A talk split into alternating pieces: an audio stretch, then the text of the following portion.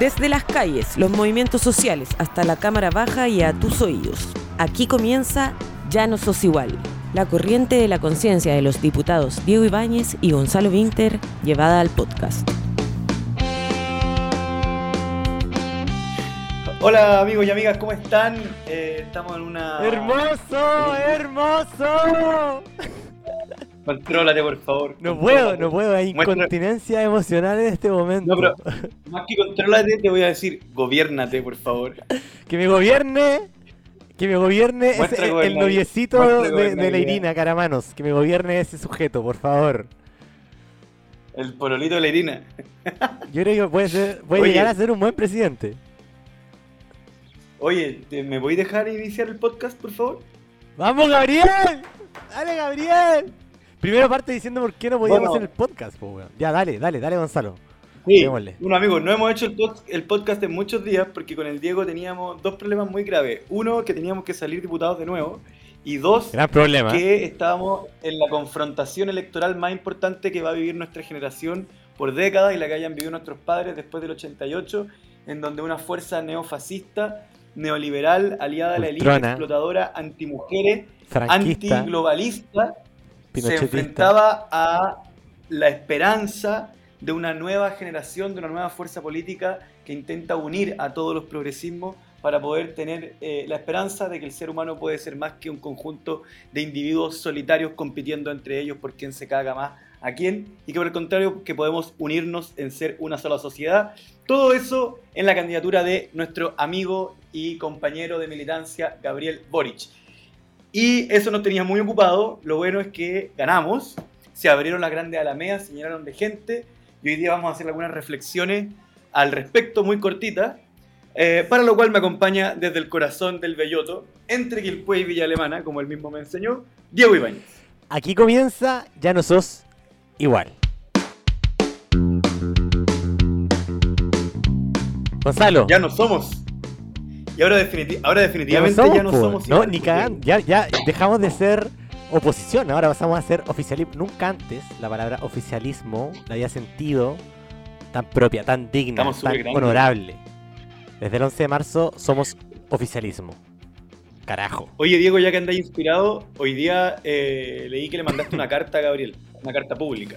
Sí, una carta pública. ¿Por qué no nos cuentas un poco de esa carta? No, es una carta, en realidad fue el día de ayer en la noche que no me podía quedar dormido y me puse a escribir y me puse a ver los videos de ese momento. Estaba ahí en un ladito en la región de Santa Rosa y fue increíble, increíble, me dieron ganas de escribir y dije, oh, esto me quedó bien, me, gusta, eh, voy a hacerlo público. Y le cambié algunas cositas y le hicimos público y con todo el corazón para mi compañerísimo Gabriel Boric, que va a pasar días tremendos, días difíciles.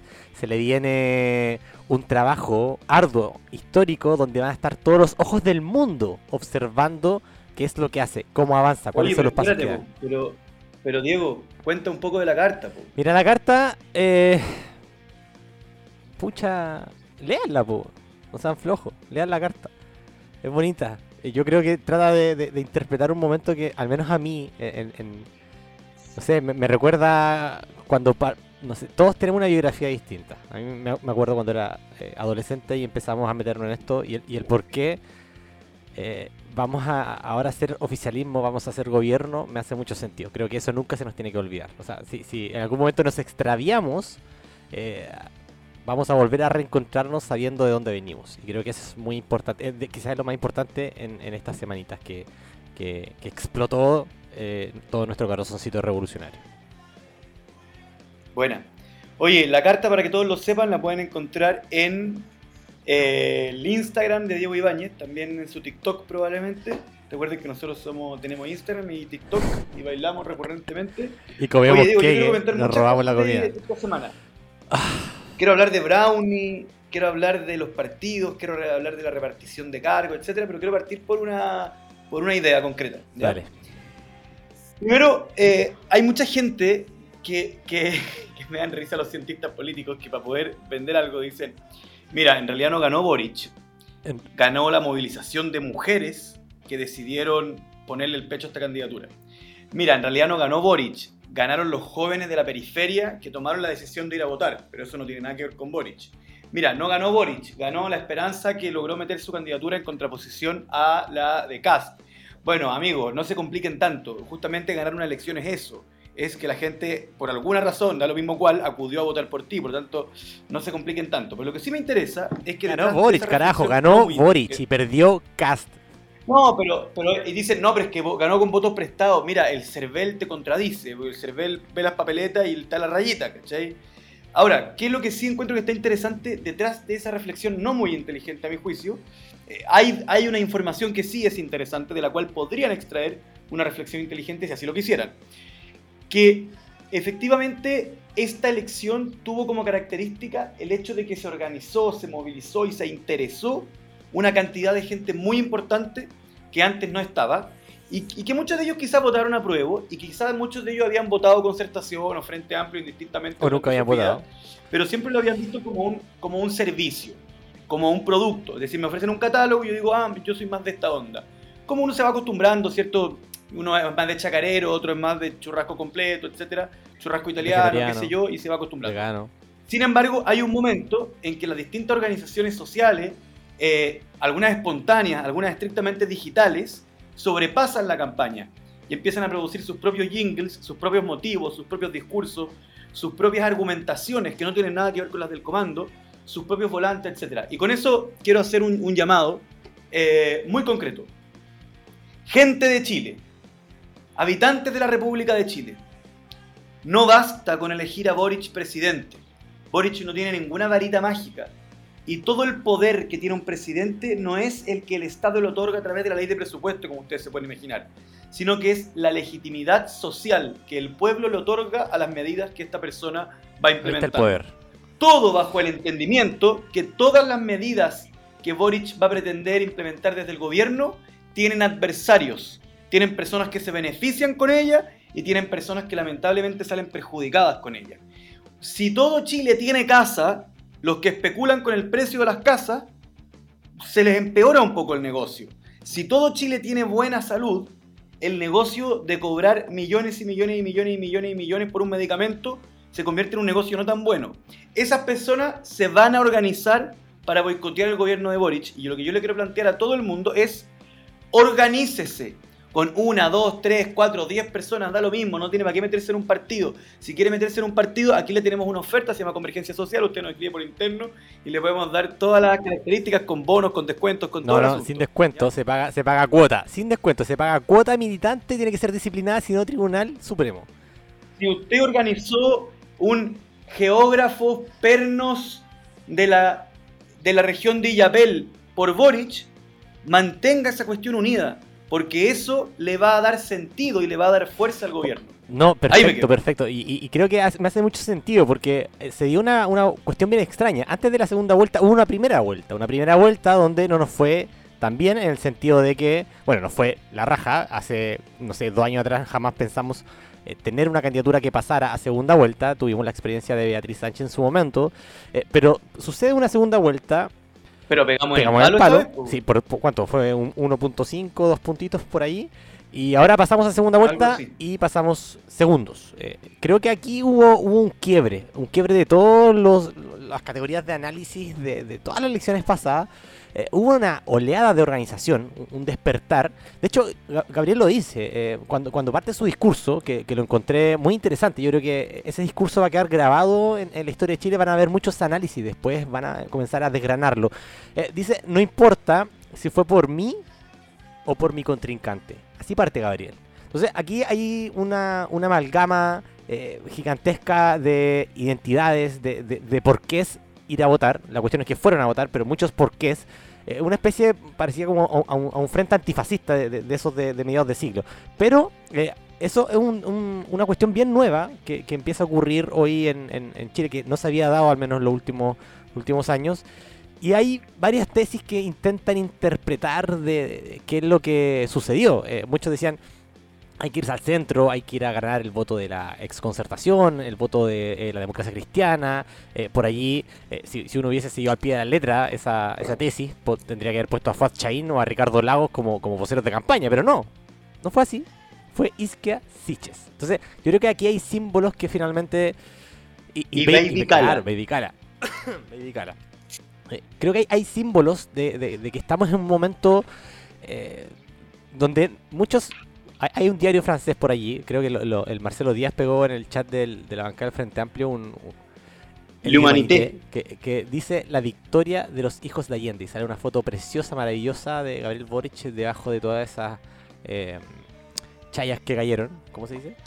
Eh, entonces, a- hacer un paralelo entre Allende y, y Gabriel, eh, creo que nos quedamos cortos. Eh, nos va a faltar mucho rato de, de análisis. Primero, eh, Allende no tenía una convención constitucional. Y hoy tenemos una convención constitucional. Boric ganó con una mayoría aplastante. Allende en su caso no. Obviamente estaba en el contexto de la Guerra Fría, eh, un sujeto de clase O sea, de trabajadora hecho- muy hecho, Diego- identificado y nosotros como, Perdón. como una, una clase trabajadora que todavía existe, pero muy plural en, en términos...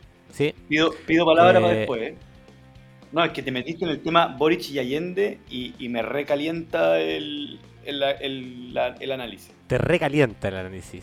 Dale, Eh, sí, es que dale yo- yo- a, mí, a mí igual me, me recalienta, pero, pero me, me apasiona eh, encontrar eh, esas diferencias porque eh, hoy, hoy día ganamos con un partido de dos años. O sea, el, pa- el Partido Socialista de Allende tenía media década de construcción en, en una base social obrera. Hoy no tenemos esa base social obrera. Por tanto, hay muchos partidos eh, de izquierda que, que tratan de interpretar esto como, como si fuese un calco y copia, como si la historia fuese circular permanentemente. Yo creo que no es así. Hoy tenemos una, un contexto eh, global, eh, sociológico muy distinto, donde también los lentes del centro no se pueden mirar con, con- con esos ojos del 90. Eh, bueno, en fin, estaba, estaba mirando, solo, pa- solo para terminar, para terminar cómo está esta, este paralelo. Por aquí había pegado en algún chat, mira, estoy buscando. Eh, la DC en los tiempos de Allende tenía 55 diputados. ¿Hoy cuántos tiene? ¿6? ¿7? El Partido Socialista tenía 15. Pero- pero Hoy ojo. tiene 13. Pero ojo, De hecho, eran 22, de 22 Ojo. diputados comunistas en los tiempos de Allende. Hoy son 12. ya, que, que te metiste en un tema súper complicado, weón, y tenemos poco tiempo, pero lo voy a abordar. En nuestro... Primero voy a buscar en Google Traductor la forma correcta de pronunciar la victoria de los hijos de Allende. Eh, pero por mientras, eh, a ver, nuestro conglomerado, no, no nuestro conglomerado entero, pero las personas que vienen de una formación nítidamente de izquierdas, culturalmente de izquierdas, literariamente de izquierdas, humorísticamente de izquierdas, como tú y yo, Humorísticamente de izquierda. tenemos una relación, a mi juicio, bastante poco laica y más bien religiosa con la figura de Allende y con el Exacto. proyecto de la Unidad Popular. ¿Ya? Y a medida que pasan los años hay mayor sacralización.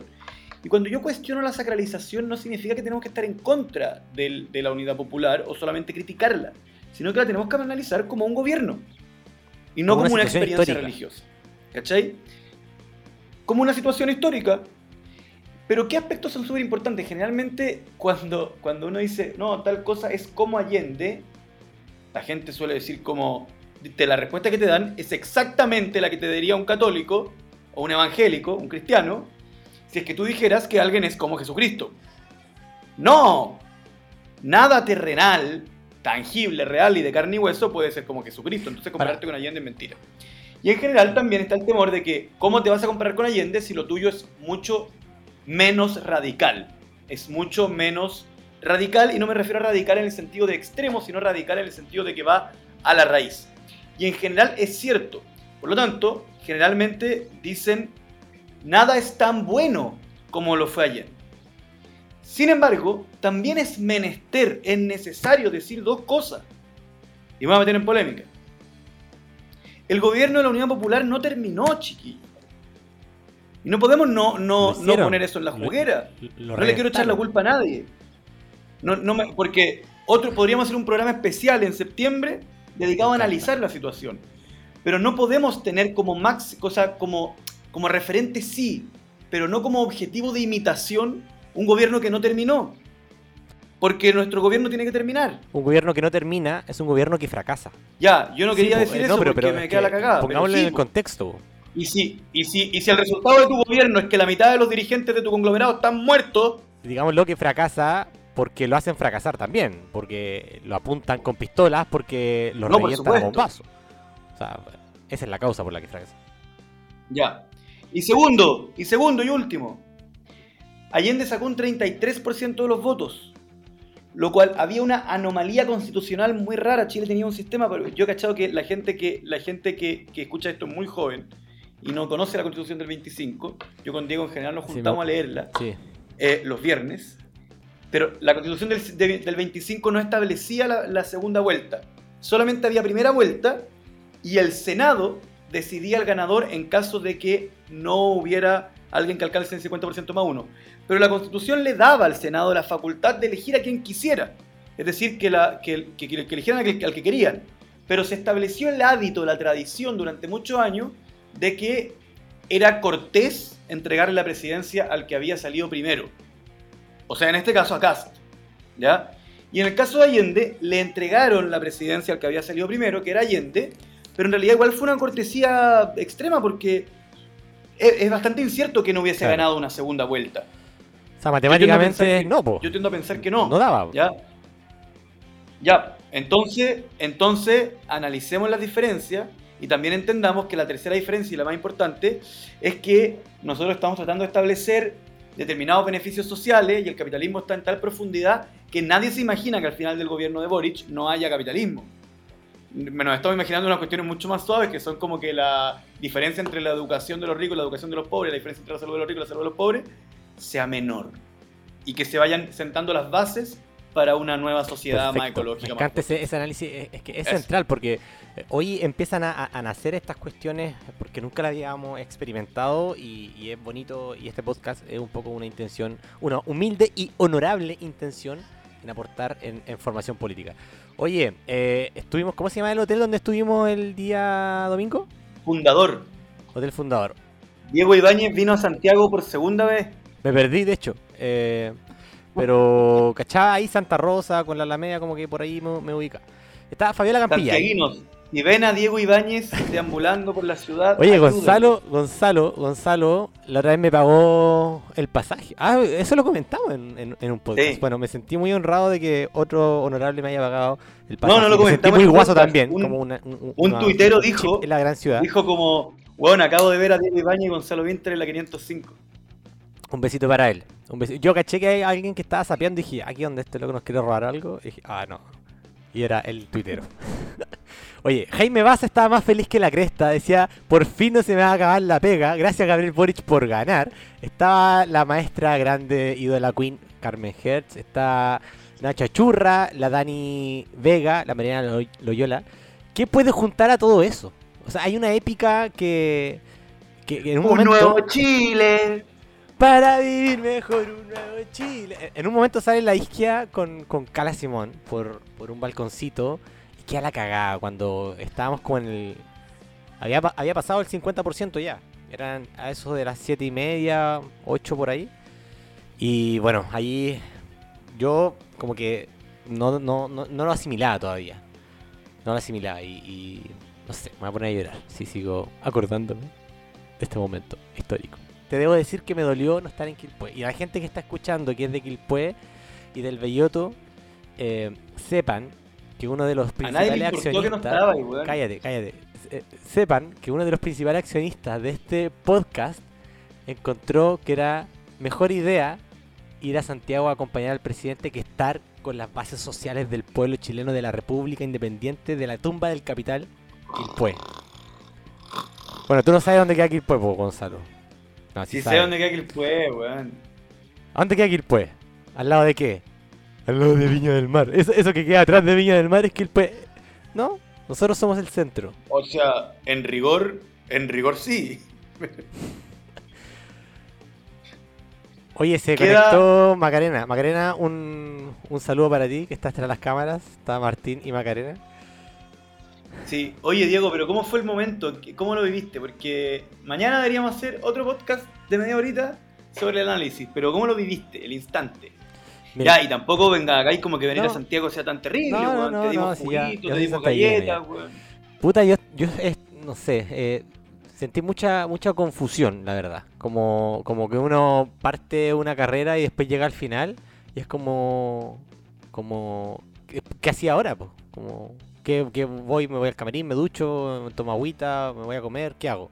Estaba, estaba, estaba como, como confundido. Pero después cuando llegamos caminando ahí al, al escenario y ver ese mar de gente, eh, te juro que, que fue contemplación. Fue mera contemplación. Como que no me atreví a afirmar nada, como ni- ninguna, uno se pasa el rollo, como, ay, esta- esto está pasando, proceso histórico, la cuestión, no me, atre- no me atreví a afirmar nada, solo contemplé, miré y, y puta que fue hermoso, weón, que fue hermoso.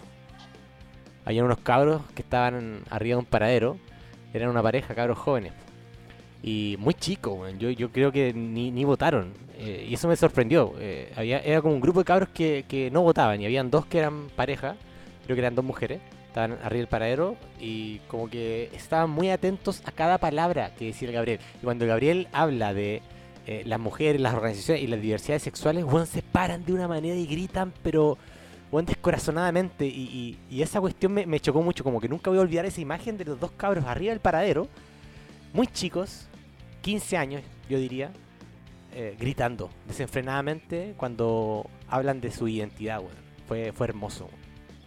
Ese es mi resumen. Buena, buena, buena, buena, buena. Oye, yo fui un poco adicto, weón, y estaba súper emocionado. O sea, yo lo viví en el hotel, estaba en. Estaba como en el equipo de. de ya voy a contar weas, ya, voy a lanzar. Estaba como en un piso del hotel en que, en que funcionaba el equipo político, que yo era parte del equipo político, y estaba el equipo de estrategia.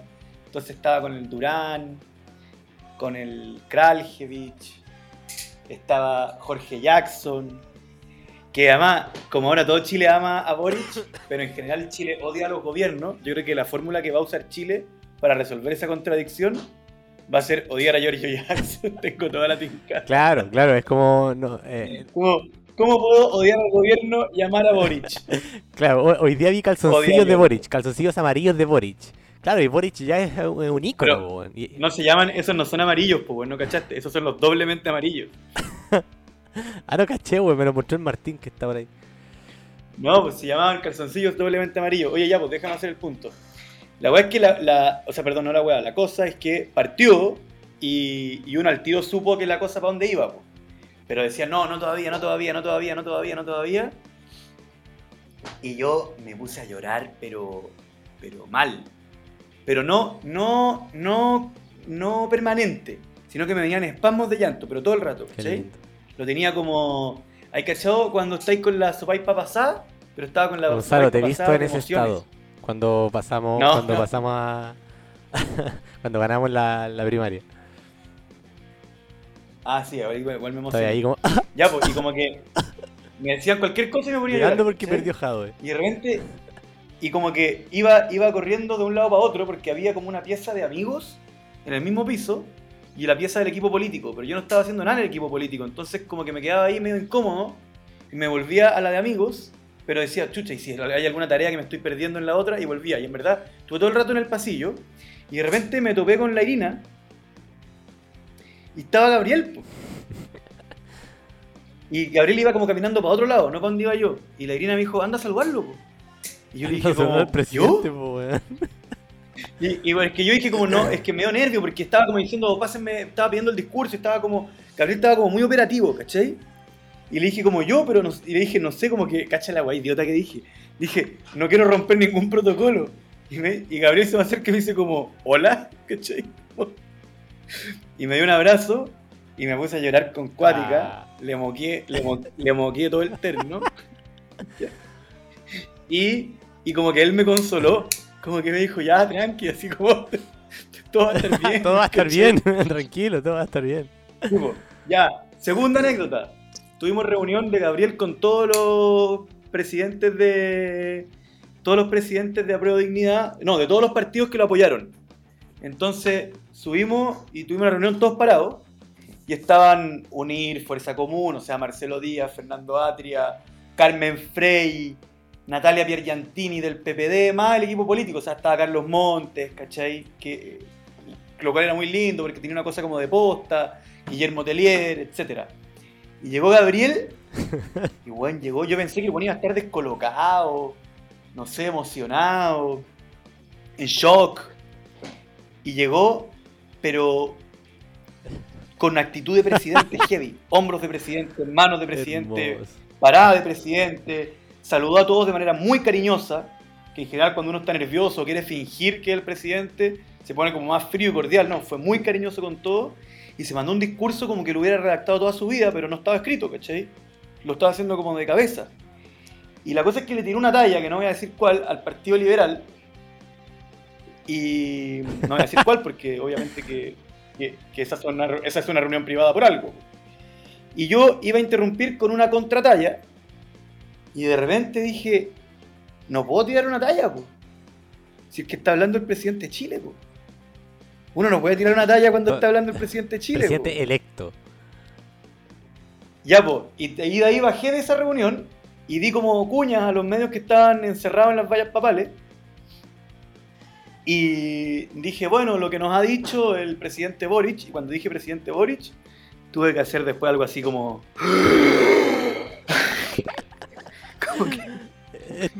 me, te- Este me temblaron las weón iba a ser rodillas presidente. Hermoso. y como que pensé en mi cabeza, hay que acostumbrarse a decirle presidente Boric, porque eso es lo es que lo es. que es. Es lo que es. Ya, oye, creo que estamos llegando al final. Eh, cerramos con esto. Eh, nada más que decir que esto ha sido cortito porque el Gonzalo se quedó eh, en el bus pegado en el centro en un taco y se atrasó media hora, así que por eso está durando menos esto. Tendrá que reivindicarse con un regalo a toda la audiencia. Todo, todo eso porque llevamos tres semanas pidiéndole al No, Diego que no, nos dé no, una hora para hacer el podcast. Bueno, oye, eh, cariños, y yo he dicho que sí a todas. Cariños a todos, a todas, a todos los que estaban esperando este capítulo de podcast. Eh, ha sido un día. Pero sigamos Yo mañana. estoy de acuerdo, pero hay que preguntarle a Feluca. Feluca, el gran editor de este eh, hermoso y honorable podcast, eh, le encanta también. Voto por Gabriel Boric. Aguante Feluca. Feluca, si quieres puedes hablar, no hay problema. Saluda, di hola, soy Feluca. Hola, soy Feluca. Te queremos. Eh, Feluca. sí, me- le estaba proponiendo Bueno. que tengo que grabar otro, otro muy buen podcast ahora que se llama La Zanja Electoral. eh, y, pero podemos grabar más rato o mañana terminar. Quizás borro esta parte también. Ya. Eh, Ya. Pero de ahí a Ah. pillar al Diego de nuevo porque anda, anda con sueño. anda con sueño el hombre. ya. Que lo llame el presidente para despertarla. A todas, a todos, a todos. Nos No, vemos amigos. a seguir luchando y a defender este gobierno. Aguante Gabriel Boric, carajo. Porque esta vez no se trata de cambiar un presidente, si era el pueblo el que construya. Ya, pues Feluca, corta. Un Chile bien diferente. Córtame, weón, córtame.